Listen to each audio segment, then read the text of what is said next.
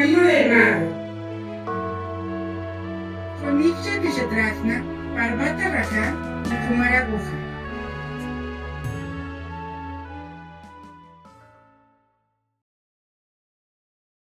Hola, ¿qué tal?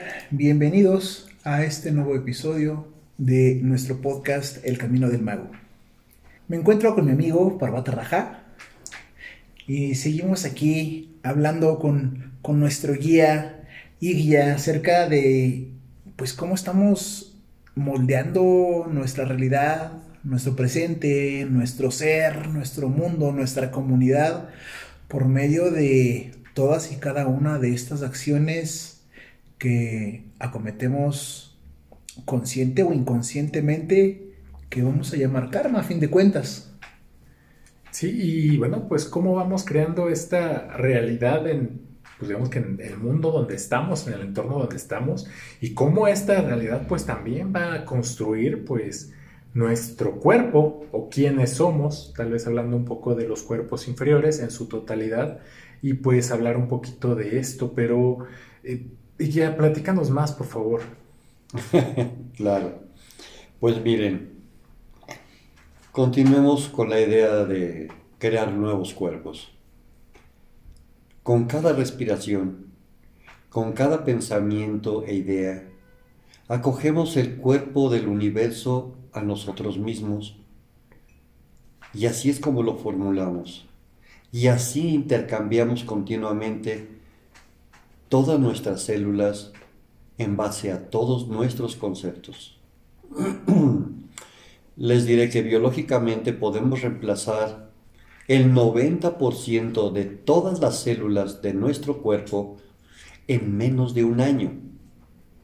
Pero no hacemos lo mismo con la información que almacenamos en nuestra memoria y sobre todo en la repetición diaria de nuestra continua interpretación.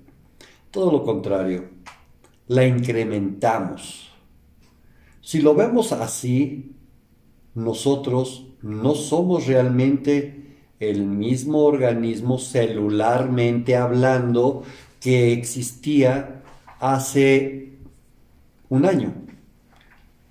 Aunque en el manejo de la información que ha sido incrustada en nuestro ser, y aprendida en nuestros cuerpos inferiores, hemos perdurado siempre qué cosa? Tener el modelo viejo, aceptando su posibilidad de enfermedad, vejez y muerte. Y esto gracias a la inclusión de nuevos pensamientos y emociones en nuestro cuerpo físico. Híjole, aquí yo me estaba tomando un cafecito y ya me estoy comparando a mí mismo con el barco de Teseo, ¿no? Si, se nos, si nos cambia todo, eh, ¿en qué momento seguimos siendo el mismo y por qué lo seguimos arrastrando? Porque la conciencia que ha perpetuado durante milenios así te lo ha enseñado.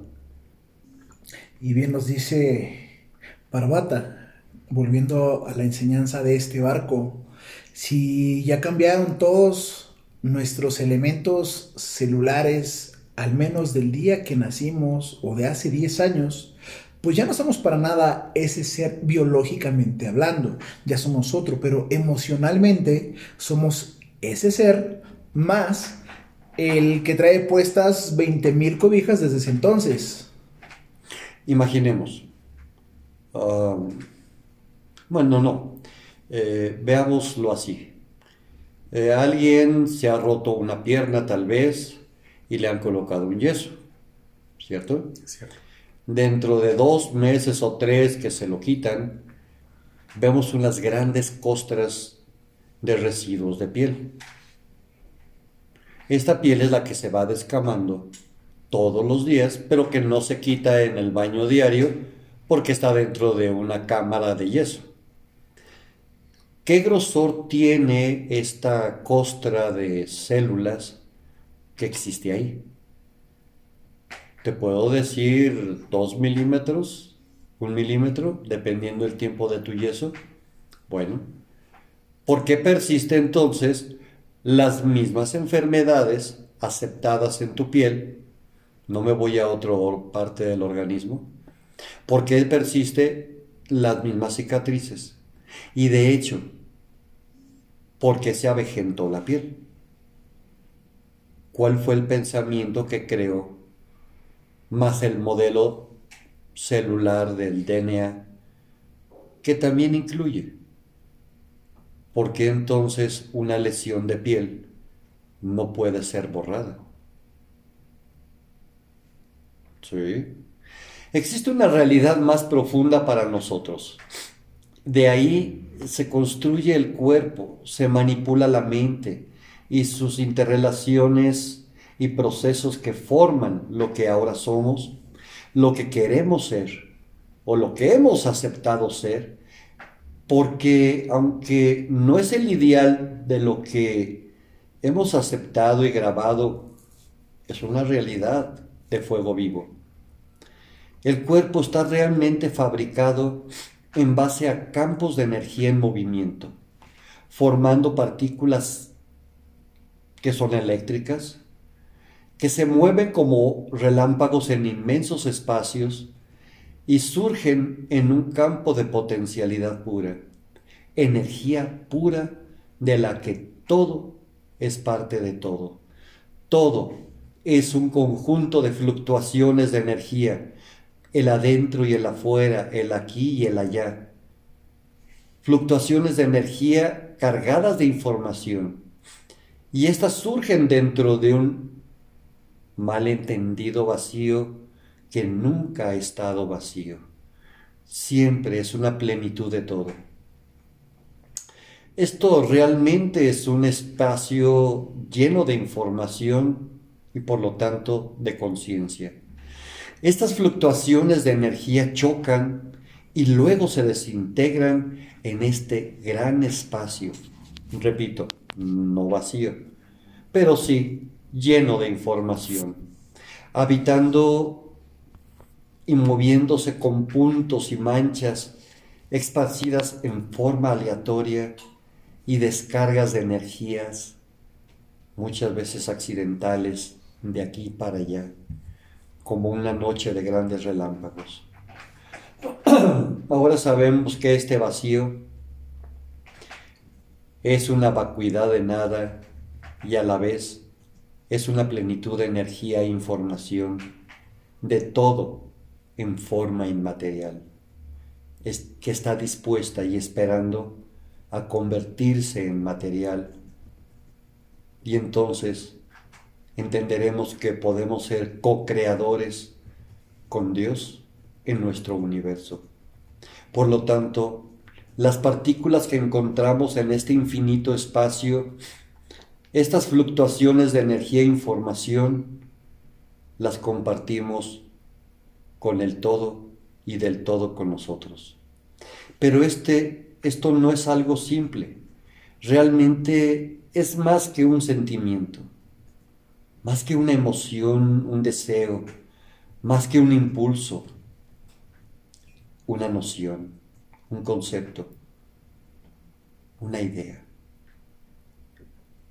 Esto es tan solo un tenue impulso que sentimos en la conciencia y que nos motiva a ir de un lado a otro, subir y bajar, entrar y salir. A este nivel podemos usar la palabra impulso de energía como impulso de inteligencia, que ha sido accionada a su vez por el impulso, impulso de la información interna y externa que nos rodea. O sea, un pensamiento que ha sido accesado desde nuestra conciencia en forma interna o que ha llegado de una fórmula externa. Al pensar estamos produciendo moléculas de información y estas están generando todo nuestro cuerpo y nuestro hábitat y somos copartícipes en la creación. Por lo tanto, pensar es practicar química, es practicar alquimia. Pensar en práctica es el camino del mago.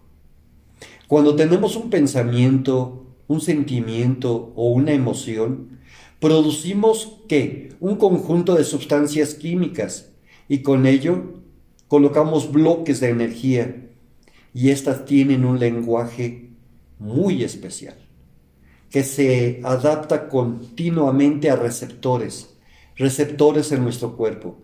Y de aquí parten mensajes hacia todo nuestro cuerpo.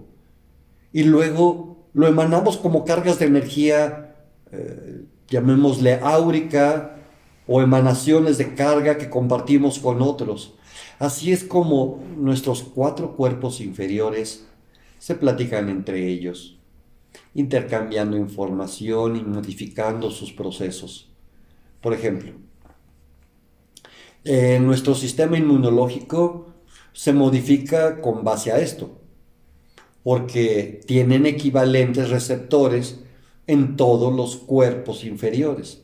Es decir, que no podemos tener una idea o una noción o un pensamiento, en este caso de salud o de miedo, miedo a la muerte, sin que todo nuestro cuerpo se entere. De hecho, todo el cuerpo escucha continuamente cuando pensamos, cuando soñamos y hasta cuando tenemos el más vago impulso de inteligencia. Nuestro cuerpo escucha, nuestras células escuchan. Todas las células producen acción y son receptoras de las mismas sustancias que produce el cerebro cuando piensa. Así es como todo el cuerpo está lleno de ahora entendemos y así lo deberemos de comprender para hacer y seguir el camino del mago. Todo nuestro cuerpo está lleno de células pensantes. Y aunque no lo crean, hasta llegan a tener sus propias ideas y nociones. El cuerpo es todo un sistema pensante, pero no sabe realmente distinguir más allá de la base de la información primaria en la gran mayoría de nosotros o de todos los seres vivos. Cuando decimos que nuestro corazón está triste, es cierto, es literal. Las células del corazón están tristes y sufren. Cuando yo estoy estresado, literalmente, las células del corazón están estresadas. Siendo así, el por qué podemos entender que por un estrés, una zozobra, un enojo, te sube la presión arterial, te calmas y esta se relaja.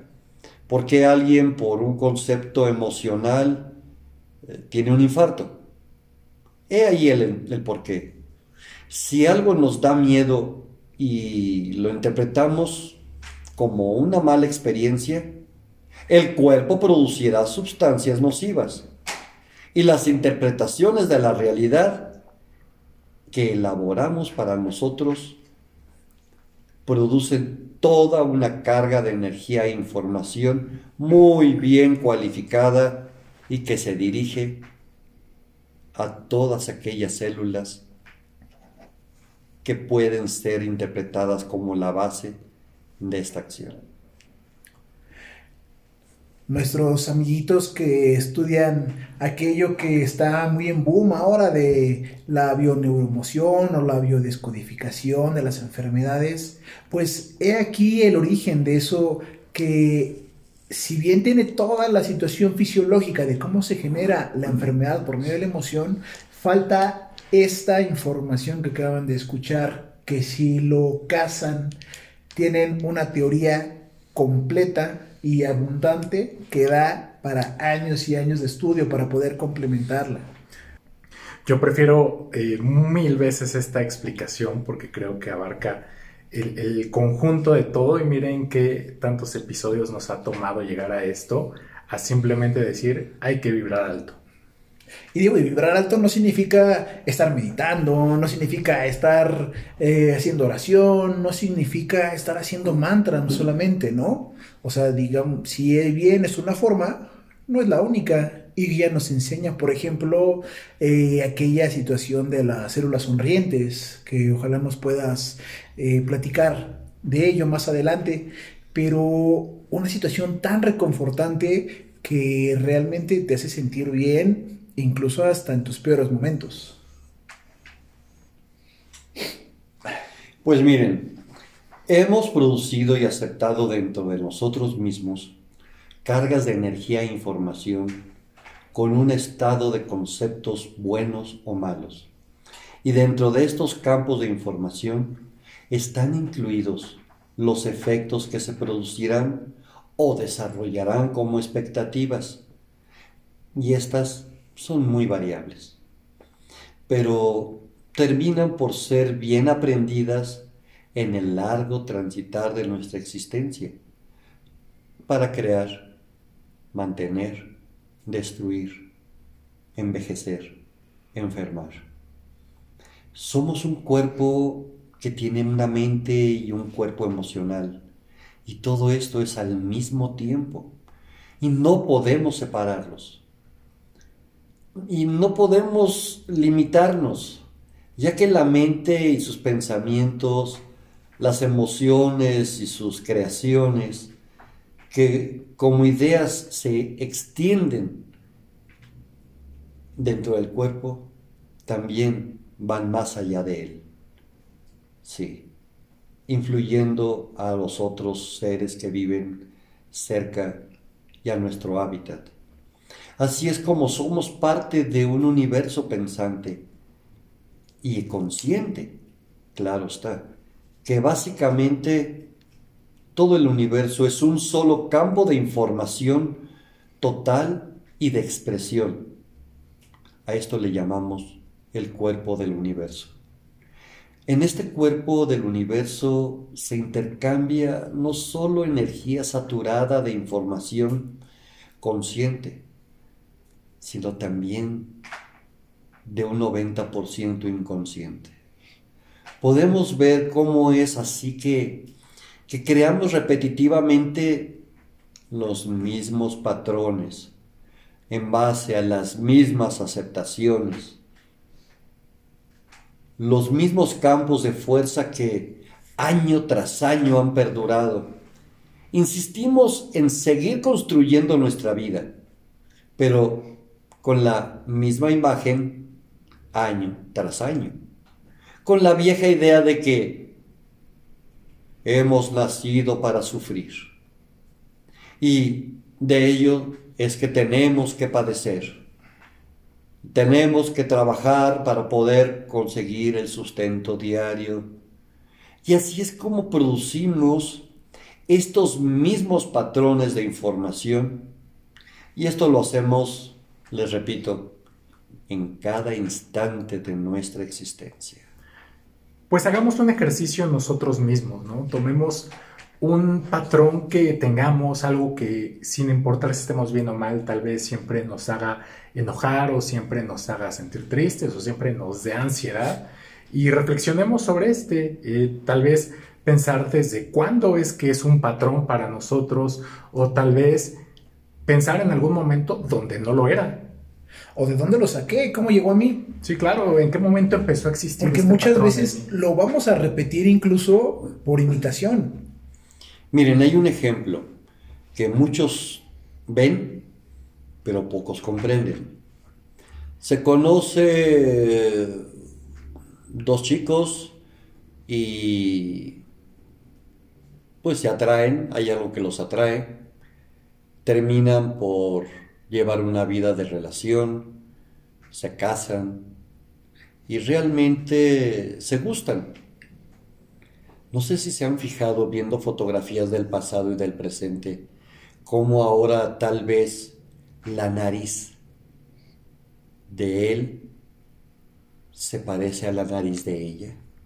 Claro, las parejas que más que pareja parecen hermanos, ¿no? ¿No se han fijado cómo y por qué, independiente a la genética, ¿el hijo naciente se parece a uno de los padres? ¿Es genética? ¿Y por qué entonces se repiten las mismas acciones en la vida de la nueva persona en relación a sus padres?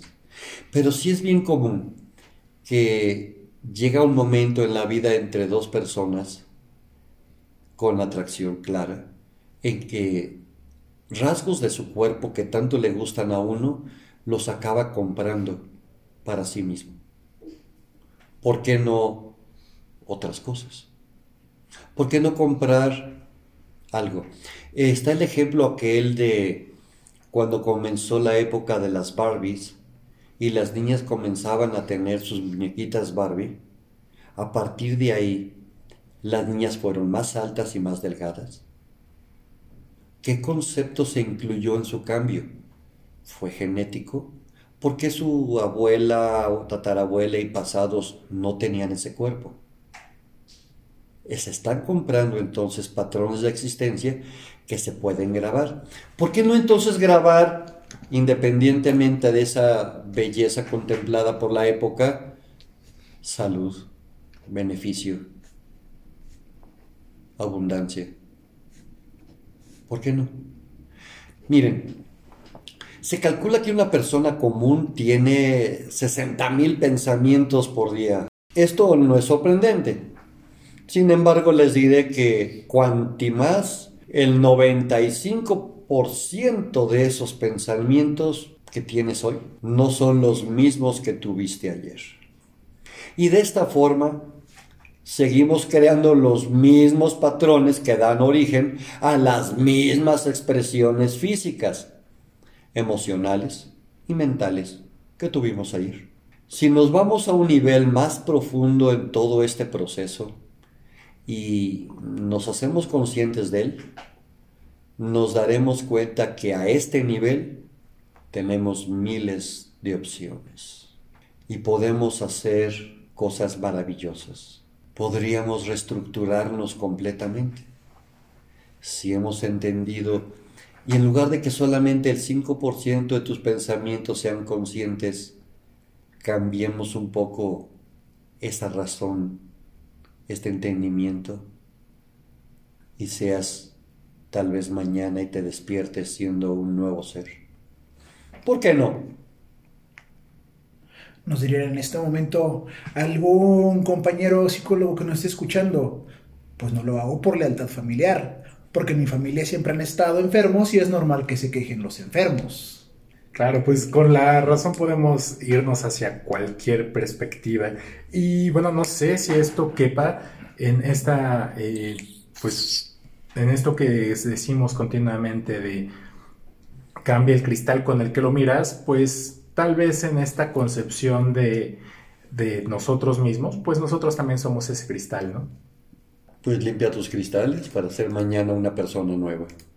Y que sea realmente el cristal que quieres poner, no el que te puso tu abuela, que tu te padre. que tenías que ser. Exacto. El mundo está creado por soñadores. Algún día les dije, sí, me han acusado de loco. Y lo soy. Pero gracias a esa locura puedo crear. Y al ser creativo, puedo imaginar. Y al imaginar, puedo volver a crear. Y en ese momento de crear, puedo cambiar mi mundo. Si seguimos siendo los mismos y teniendo los mismos pensamientos, vamos a seguir creando lo mismo, ¿no? Hay que romper ese paradigma. Para obtener un resultado diferente, solo basta con hacer cosas diferentes y ser convertirnos en ese loco que nos enseña ya con su excelente ejemplo. Nos escuchamos en la próxima. Hasta luego. Síguenos en nuestras redes sociales, Facebook, Twitter, YouTube e Instagram. Danos like y activa las notificaciones para estar enterado de todas nuestras novedades.